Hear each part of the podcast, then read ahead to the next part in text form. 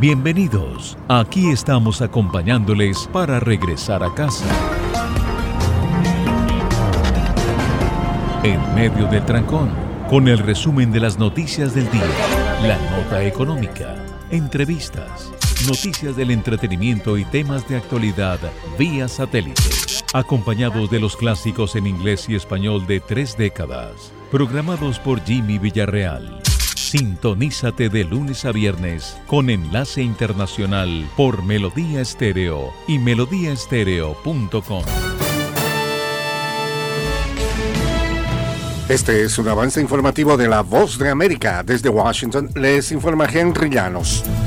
Los jefes de carteras de Relaciones Exteriores y de Defensa de Estados Unidos justificaron ante una comisión del Senado la solicitud de fondos adicionales para apoyar a Ucrania e Israel. Nos informa José Pernalete. El secretario de Estado, Anthony Blinken, dijo ante el Comité de Asignaciones que el objetivo de la seguridad nacional debe enfocarse ante la amenaza de Rusia e Irán. Han sido socios en una guerra devastadora en Siria y ahora tenemos representantes iraníes disparando misiles desde Siria en el norte de Israel pero las palabras de Blinken fueron interrumpidas en cuatro oportunidades por manifestantes que reclamaron un cese al fuego. José Pernalete, Voz de América. Las fuerzas estadounidenses en Irak y Siria han sido atacadas con drones o cohetes al menos 24 veces en los últimos días, incluidos al menos tres ataques, según funcionarios de defensa estadounidense el lunes. Al menos cinco de estos ataques se lanzaron después de que las fuerzas estadounidenses atacaran dos instalaciones en el este de Siria utilizadas por el cuerpo de la Guardia Revolucionaria Revolucionaria Islámica de Irán y grupos afiliados durante las primeras horas de la mañana del viernes. Ninguno de los ataques de Estados Unidos ha causado víctimas o daños, según funcionarios. Inflación, recesión, tasas de interés, empleo, desempleo, oferta y demanda.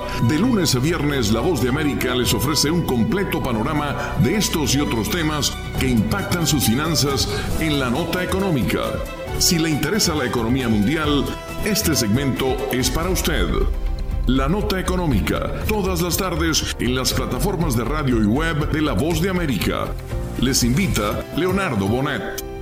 Diversos sectores de la sociedad civil condenan la sentencia del Tribunal Supremo de Justicia de Venezuela que busca suspender los efectos de la primaria presidencial opositora. Desde Caracas nos informa Carolina Alcalde. Académicos coinciden en que la decisión del Tribunal Supremo de Justicia de Venezuela de suspender todos los efectos de la primaria presidencial opositora, en la que María Corina Machado resultó ganadora con más del 92% de los votos, es una violación de garantías. Ali Daniels, codirector de la organización Acceso a la Justicia y profesor de Derecho Internacional Humanitario. Es el poder que está diciendo vamos a tratar de anular las primarias, vamos a tratar de quitarle peso. Me llama la atención además cómo alguien ajeno al proceso de primaria puede tener la legitimidad para suspender ese proceso. Carolina, alcalde Voz de América, Caracas. Taiwán dijo que China movilizó 43 aviones militares y 7 barcos a las inmediaciones de la isla autogobernada, el último indicio de que Beijing no planea suavizar su campaña de acoso, amenaza e intimidación. El Ministerio de Defensa de Taiwán indicó que el dato se refería a las 24 horas previas hasta las 6 de la mañana de este miércoles y que 37 de los aviones habían cruzado la línea media del estrecho de Taiwán, que China ya no reconoce como la división formal entre las dos partes. Este fue un avance informativo de La Voz de América.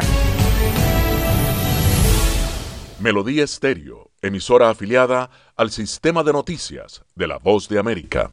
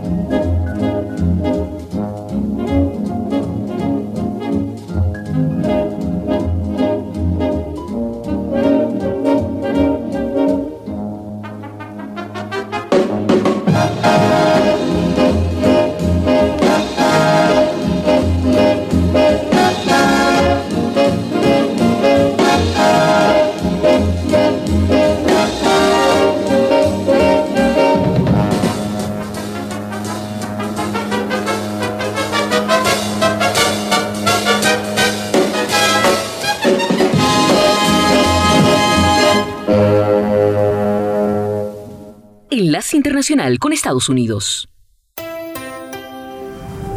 Desde Washington, conversando con la voz de América.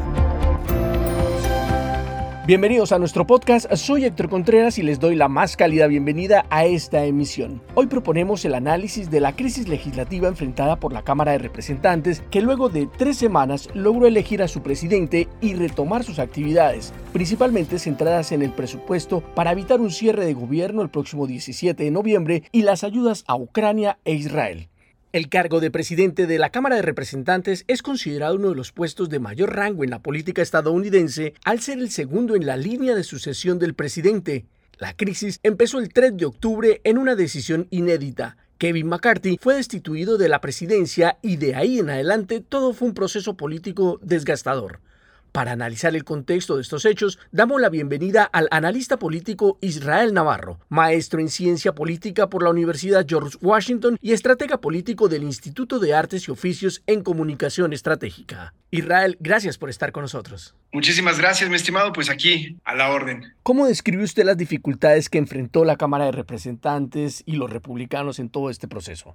Bueno, me parece que fue un proceso muy tortuoso y, fue tortuoso porque la política estadounidense lamentablemente está enfrascada en, el partidismo. Me parece que, el hecho de que se antepongan los intereses de los partidos sobre los intereses de los ciudadanos eh, viene a complicar las cosas en el clima político, máxime cuando estamos previos a entrar ya a lo que será formalmente el proceso de campaña en miras a noviembre del 2024, el proceso presidencial. Y entonces obviamente este contexto electoral pues viene a, fortalecer estas resistencias eh, de las facciones políticas partidistas al interior del Congreso, que es donde se están librando las batallas más, más interesantes. El, el punto clave, el punto álgido que comentabas fue la destitución de, Kevin McCarthy como, como presidente de la Cámara de, Representantes y, y, y, fue destituido curiosamente por sus mismos compañeros republicanos. ¿no? Recordemos que aquí eh, digamos, no hay, no hay una, una ley, no hay una norma en la que se diga que el representante, es decir, el presidente de la Cámara de, de Diputados, tiene que ser específicamente del partido mayoritario. Pero si no se cuentan con los votos del partido mayoritario, pues evidentemente no va a prosperar. Y en un clima de tanta división, pues evidentemente no, no, no es posible que, el, eh, que se nombre un presidente de la Cámara del partido minoritario, que en este caso son los demócratas. Entonces, lo que va a pasar ahora, lo que pasa ahora es que entre los republicanos, que son mayoría, una ligera mayoría en el Congreso, se tenían que poner de acuerdo para elegir a, a, quién sería el, el, el, próximo presidente de la Cámara. Pero ahí también hay resistencias al interior de los republicanos. Los republicanos tampoco están tan cohesionados por temas de, ideología, es decir, algunos son más, más conservadores y algunos son mucho más moderados.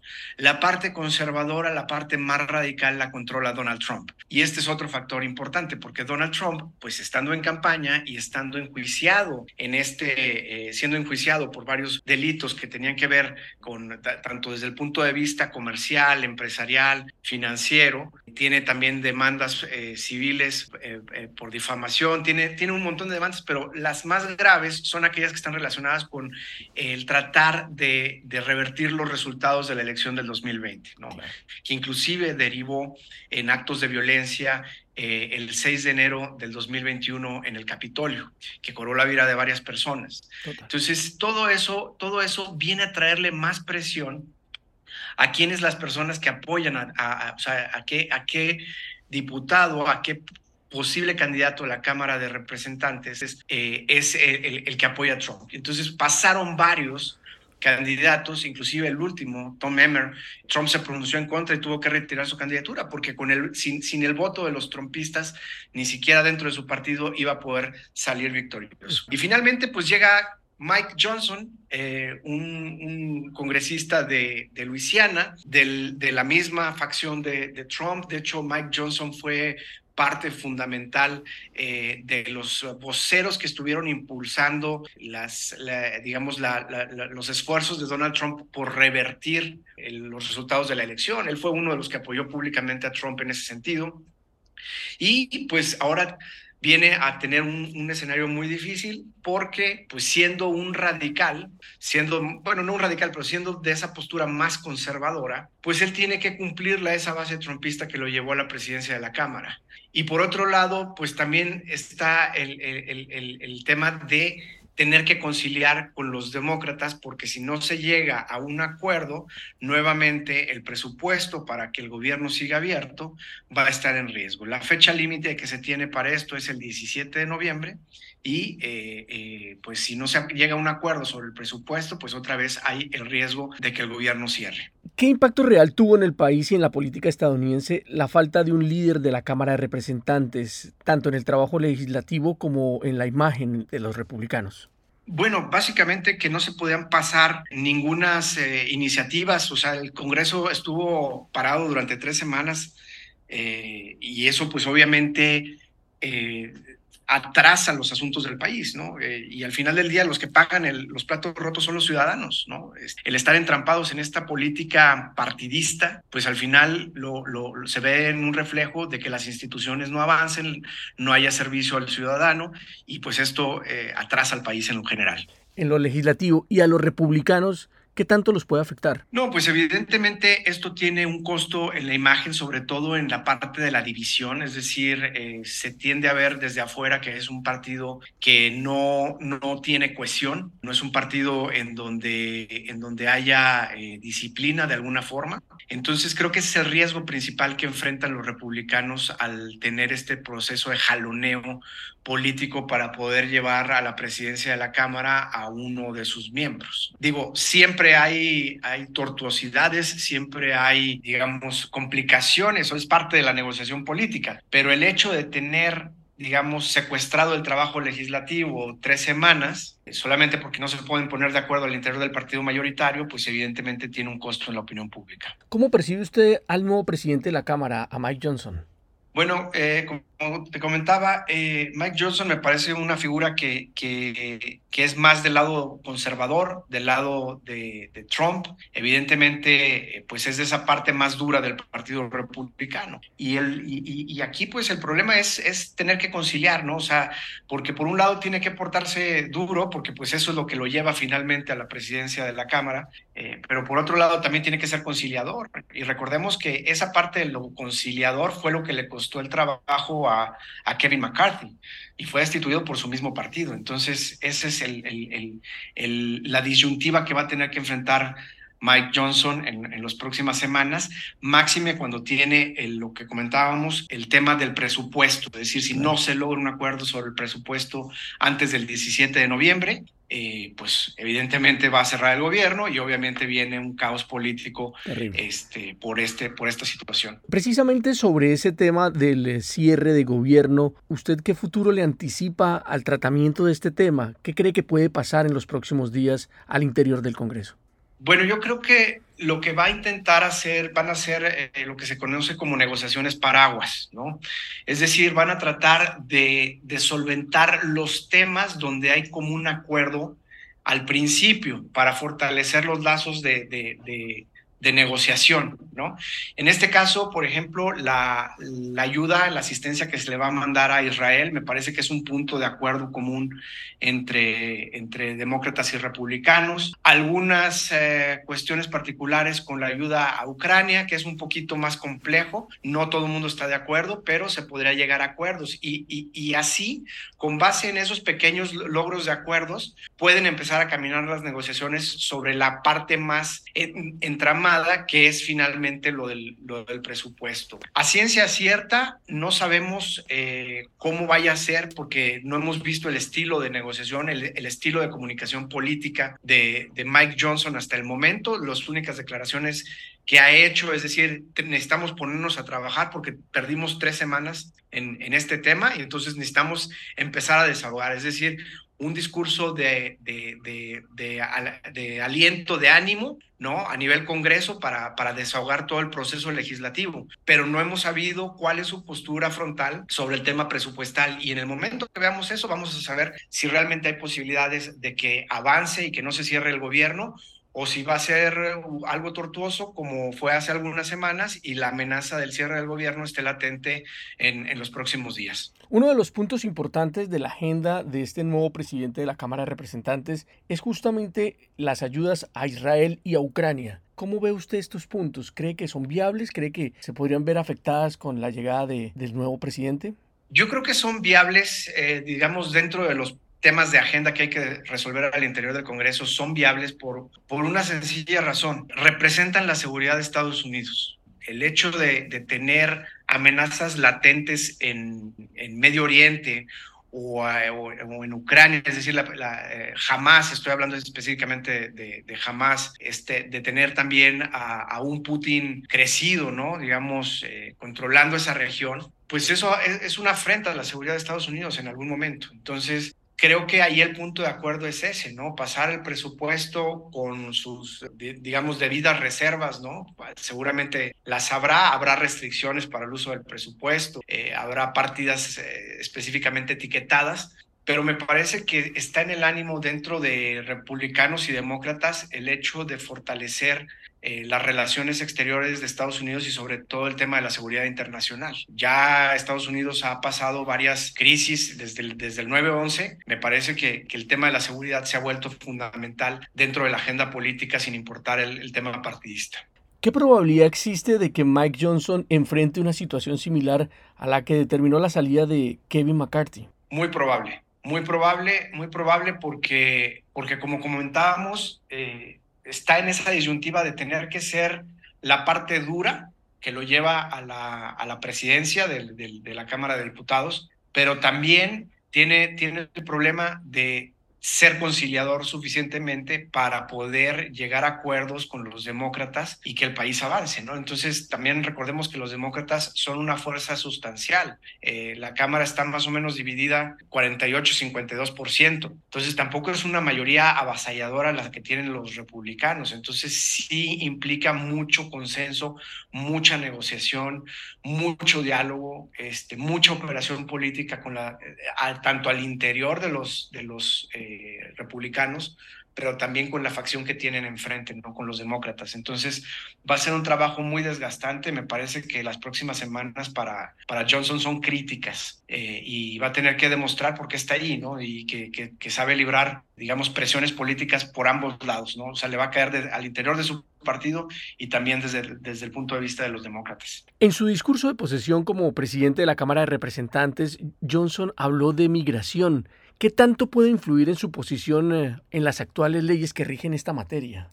Pues el tema migratorio, eh, salvo la crisis que se está gestando en la frontera con México y, digamos, las caravanas de migrantes que están llegando, eh, no es uno de los temas prioritarios, me parece, dentro de la agenda política. Me, parecería que en, términos de cuestiones bilaterales, eh, el, el, tema del tráfico de drogas es, es, mucho más importante en este momento, ¿no? Eh, máxime porque México, pues de alguna manera ya eh, funciona como un filtro, ¿no? Y esa fue una imposición de, de Donald Trump en su administración eh, hacia México. Entonces, México me parece que ya, ya está funcionando como un filtro que, que, que, frena mucho el tema migratorio. La queja de los Estados Unidos es más sobre el tema de, de drogas eh, y el trabajo que está haciendo el gobierno mexicano. Entonces, migración podría ser alguno de los temas que, que toque el nuevo presidente de la Cámara de Diputados, pero yo creo que no es uno de los temas prioritarios. Yo creo que va, eso va a quedar relegado este, para las semanas subsecuentes después de que pase la crisis del 17 de noviembre. Muchas gracias al analista político Israel Navarro que puso en contexto la crisis que enfrentó la Cámara de Representantes que finalmente con un nuevo presidente retomó sus actividades para legislar en importantes temas. Israel, muchas gracias por estar con nosotros en La Voz de América. Muchas gracias, mi estimado Héctor. Hasta luego. Hasta luego. A ustedes, oyentes, gracias por acompañarnos en este nuevo episodio de nuestro podcast Conversando con la Voz de América. Recuerden que pueden encontrar un nuevo capítulo todos los días en nuestro perfil de YouTube o en nuestra página web vozdeamerica.com. Hasta pronto.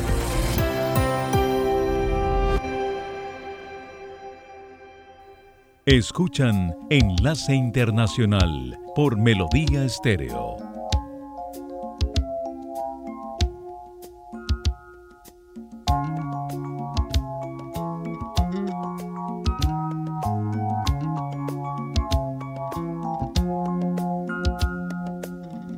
I see the crystal raindrops fall, and the beauty of it all is when the sun comes shining through to make those rainbows in my mind when I think of you sometime, and I want to spend some time with you. Just the two of us. We can make it if we try.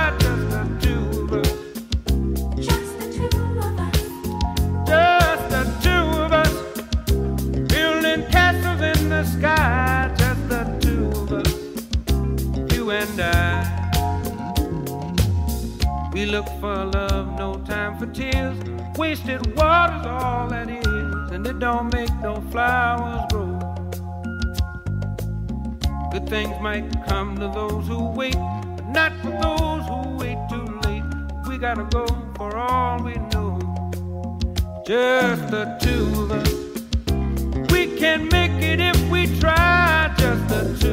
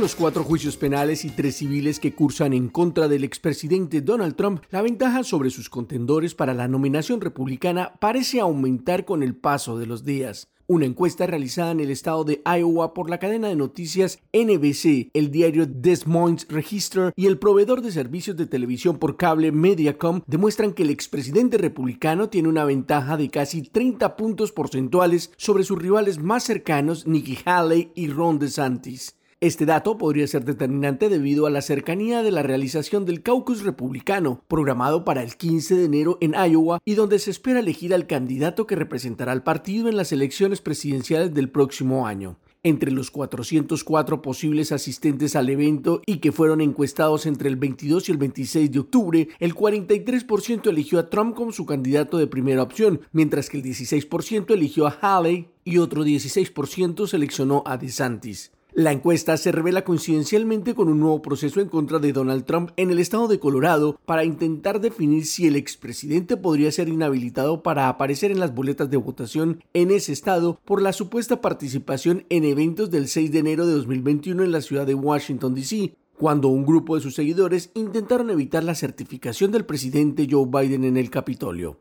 Las acusaciones al exmandatario en este caso están basadas en una antigua y extraña ley de la época de la Guerra Civil en la que se penaliza a aquellas personas que habían participado en una insurrección o rebelión, prohibiéndoles el derecho a ejercer cargos federales. La demanda que ha sido catalogada como absurda por los abogados de la defensa, quienes además consideran este proceso como parte de una estrategia de sus oponentes para evitar la llegada del político de 77 años por segunda vez a la Casa Blanca.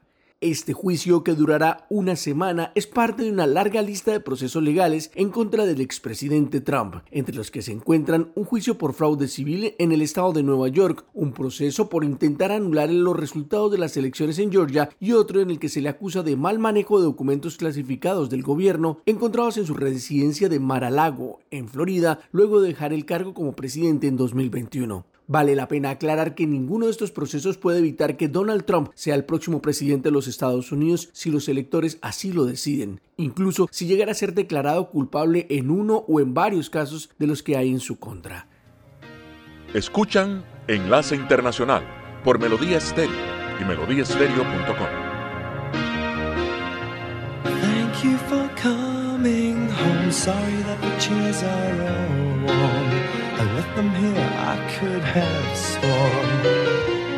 These are my salad days, slowly being eaten away. Just another play for today.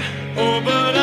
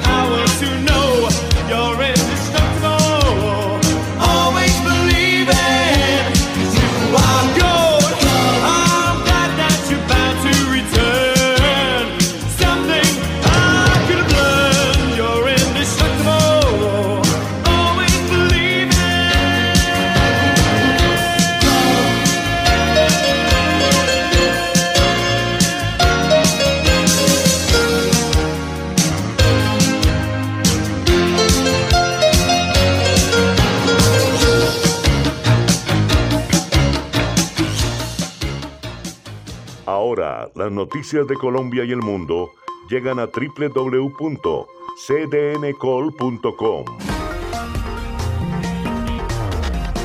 Somos cadena de noticias y el portal digital de las Américas. Noticias, deporte, salud, entretenimiento, análisis, América Latina y el mundo, radio y televisión en vivo, cadena de noticias. Luego de una exhaustiva investigación realizada por una comisión compuesta por varios especialistas de diferentes países, la Oficina de Derechos Humanos de la Organización de las Naciones Unidas aseguró haber encontrado motivos razonables para concluir que Rusia lanzó un ataque con misiles que mató a 59 personas en un café de la aldea ucraniana Groza. Los hechos que ocurrieron el 5 de octubre habrían sido denunciados previamente por la portavoz del Alto Comisionado de las Naciones Unidas para los Derechos Humanos, Liz Trussell, quien en conferencia de prensa dijo. Según las autoridades locales, 59 personas murieron cuando lo que parecía ser un misil ruso impactó en una cafetería del pueblo donde la gente se había reunido para el velorio de un soldado. El informe publicado por la agencia de la ONU fue el resultado de la investigación hecha por un selecto grupo que viajó dos veces hasta Groza, en Ucrania, y allí entrevistó a más de 30 personas, incluidos residentes locales, testigos, dos supervivientes, personal médico y empleados de la morgue. El documento asegura textualmente en uno de sus apartes, hay motivos razonables para creer que el misil fue lanzado por las Fuerzas Armadas rusas y añade, no había indicios de que hubiera personal militar ni ningún otro objetivo militar legítimo en el café o en sus alrededores en el momento del ataque. La conclusión publicada por la agencia da la razón a la denuncia de las autoridades ucranianas, mientras que Moscú niega haber tenido como objetivo a civiles en su invasión, una posición que repitió con relación con el ataque de Groza. Sin embargo, el Ministerio de Defensa de Rusia no hizo comentarios de inmediato sobre el informe de la ONU. Escuchan Enlace Internacional, las noticias del mundo por Melodía Estéreo.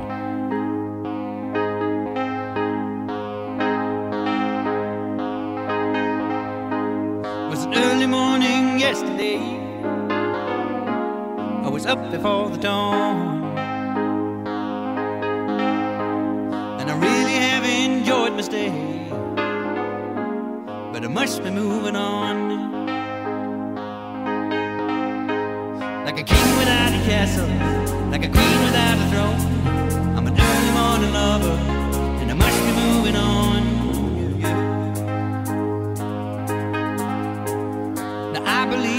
What you say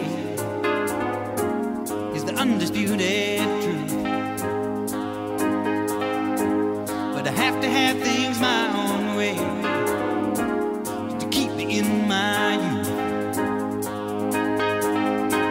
Like a ship without an anchor, like a slave without a chain. Just a thought of those sweet ladies as they shiver through my veins. And I will go on shining, shining like brand new. I'll never look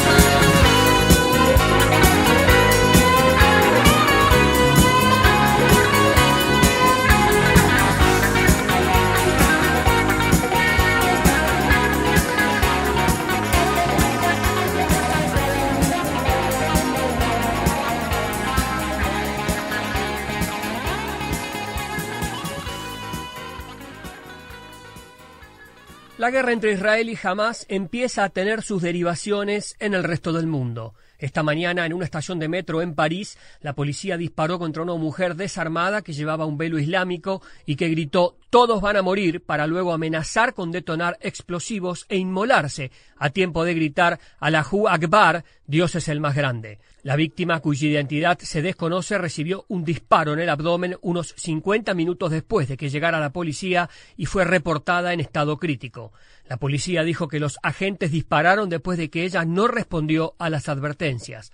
El jefe de la policía sostuvo que se trataría de la misma persona que en el 2021 amenazó a patrullas urbanas de la operación antiterrorista Sentinel y que había sido ingresada en un hospital psiquiátrico por problemas de salud mental. Según la policía, la mujer profirió amenazas y abogó por el terrorismo, dijeron las autoridades. El incidente se produce en medio de crecientes tensiones en Francia por la actual guerra entre Israel y Hamas y la difícil situación entre las comunidades musulmana y judías del país, aunque no quedó claro si el incidente está relacionado con el conflicto.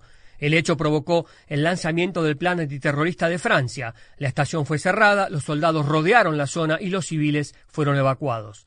La mujer había sido vista inicialmente en otra estación donde, según testigos, estaba haciendo comentarios preocupantes. La policía la esperó en otra estación parisina y tras negarse a cumplir las órdenes de los agentes y amenazar con hacerse estallar, un agente le disparó, dijeron testigos. Francia se vio sumida en disturbios en junio, después de la muerte a tiros de Nahel Merzouk, de 17 años, un musulmán francés de origen marroquí argelino, en el suburbio parisino de Nanterre. Su asesino, cuyo nombre no ha sido identificado formalmente, fue un oficial de la policía de tránsito que permanece bajo custodia en espera de juicio. En otro incidente, el 13 de octubre, un maestro de escuela fue asesinado de una puñalada en un presunto atentado islamista que las autoridades han vinculado con lo que denominaron un ambiente yihadista relacionado con la guerra entre Israel y Gaza.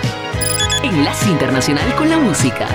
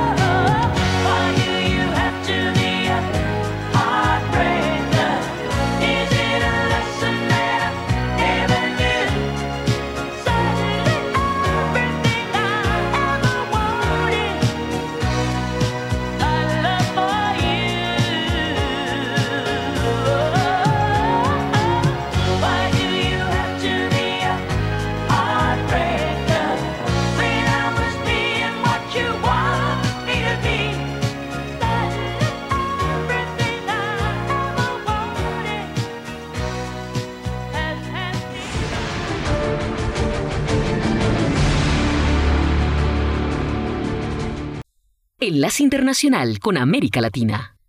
El estado de emergencia interpuesto por el tema de inseguridad ciudadana en algunos distritos de Lima, la capital del Perú, se ha ampliado y esta vez incluye al INSE y al cercado de Lima debido a las altas cifras de robos. El comandante general de la Policía Nacional del Perú, Jorge Luis Angulo, brindó un reporte de esta medida hasta mediados de octubre. La estrategia principal de la Policía Nacional ha sido la captura de más de 20 líderes de diferentes organizaciones criminales. Entonces, ese es el trabajo permanente y concurrente que venimos realizando en respuesta, obviamente, a estos indicadores violentos. Asimismo, el comandante general de la Policía Nacional reconoció que los factores como la informalidad y los temas sociales son elementos que contribuyen al crecimiento de la delincuencia. Las autoridades peruanas también han determinado reforzar los controles de sus fronteras para evitar que delincuentes crucen desde otros países para cometer delitos. Sin embargo, y a pesar de las medidas adoptadas por el gobierno peruano, la percepción de los peruanos no es favorable frente a los que consideran son muy pocos resultados. La Voz de América dialogó con Gerald Peralta, residente de Lima, y nos dijo. La inseguridad en Lima cada vez está peor y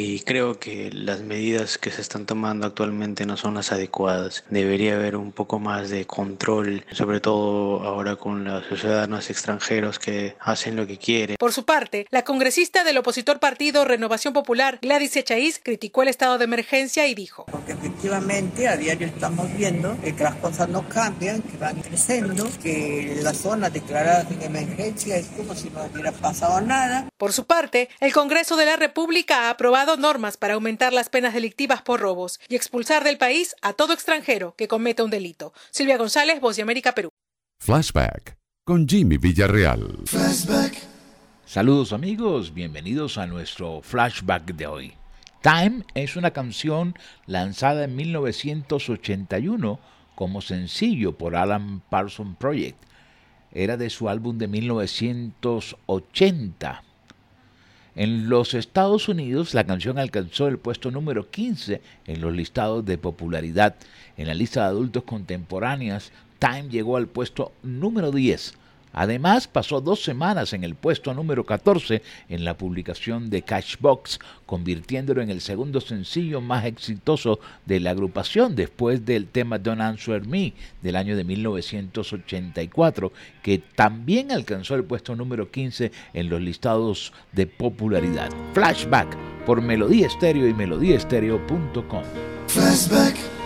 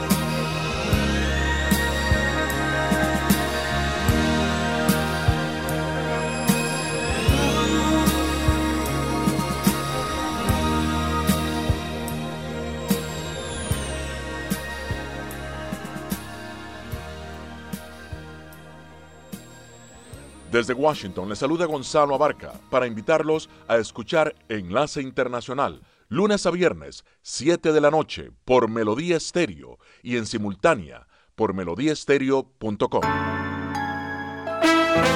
Estrenos por streaming en noviembre. Desde Washington le saluda Alejandro Escalona. Esta es La Voz de América. Nuevas películas llegan a Hulu y Netflix el viernes 3 de noviembre. Aquafina interpreta a una mujer obsesionada con los programas de juegos en la comedia Quiz Lady junto a Sandra Oh y Will Ferrell, donde la protagonista participa en el programa Can't Stop the Quiz, similar a Jeopardy. Annette Bening retrata a Diana Nayad, una heroína de la vida real que nadó de Cuba a Cayo Hueso en 2013. En la película Nayad, Jodie Foster interpreta a Bonnie Stoll, amiga y entrenadora de la nadadora. Así que Quiz Lady en Hulu y Nayad en Netflix, ambas se estrenan este viernes. Ya salió la autobiografía del actor Henry Winkler, estrella principal de la serie televisiva Happy Days, titulada Being Henry, The Fonz and Beyond. El libro cuenta la historia de una figura de Hollywood que se convirtió en un ícono de la pantalla de TV y posteriormente en defensor de las personas con dislexia. La popularidad del Fonzie prácticamente eclipsó a los demás personajes del programa en el que actuaron un muy joven Ron Howard, director de las películas del Código da Vinci, también Tom Bosley, Marion Ross, Pat Morita y Scott Baio. En la revista People, las estrellas de Friends expresaron su pesar por el fallecimiento de Matthew Perry. Jennifer Aniston, Courtney Cox, Lisa Kudrow, Matt LeBlanc y David Schwimmer dijeron éramos más que compañeros de reparto, somos una familia. Perry fue encontrado muerto en su casa de Los Ángeles el sábado a los 54 años. Determinar la causa del fallecimiento podría tardar semanas. Otros que han expresado su pesar por la muerte de Matthew Perry incluyen a Salma Hayek, su coprotagonista de la película romántica de 1997 Fools Rush In. Siguen los festivales de otoño en el área metropolitana de Washington, incluyendo todo Maryland y Virginia, en momentos en que ya comienza a sentirse un cambio en la temperatura. Nos acercamos a un festival y concierto de música cristiana en la localidad de Virginia Beach, al sureste de la capital estadounidense y no muy lejos del paraíso ecológico de los Outer Banks en Carolina del Norte. También aprovechamos para saludar a la señora Irma en una de las cajas registradoras de uno de los supermercados locales. Irma es de El Salvador y siempre está de muy buen humor. Este segmento puede escucharse en Voz de América Radio Entretenimiento. Desde Washington se despide Alejandro Escalona. Será hasta mañana.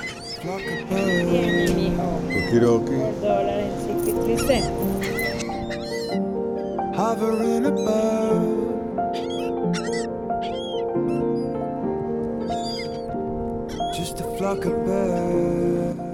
Se nos agotó el tiempo. Volveremos mañana con Enlace Internacional. Feliz noche. Enlace Internacional es una producción de cadena de noticias. Productores. Jorge Pérez Castro y Gabriel Villarreal Ángel, periodistas de cadena de noticias y sala de redacción de La Voz de América. Voiceover Ricardo Espinosa e Isángela Montilla. Producción ejecutiva Jimmy Villarreal. Síganos en X como arroba cdncol y en cdncol.com, el portal digital de las Américas.